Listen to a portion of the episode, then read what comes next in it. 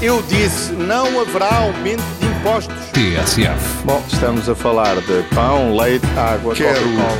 começar por pedir desculpa aos portugueses. E bem se pode compreender porque é que estes responsáveis políticos pedem desculpa ao país. Como diz o nosso povo, cada cabedela é uma minhoca. Este é o pior caminho para sairmos desta situação. Isto é um pequeno esforço? Não.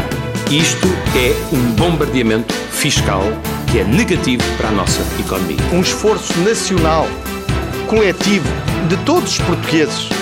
No fundo, um esforço patriótico. Tudo o que se passa, passa na TSF.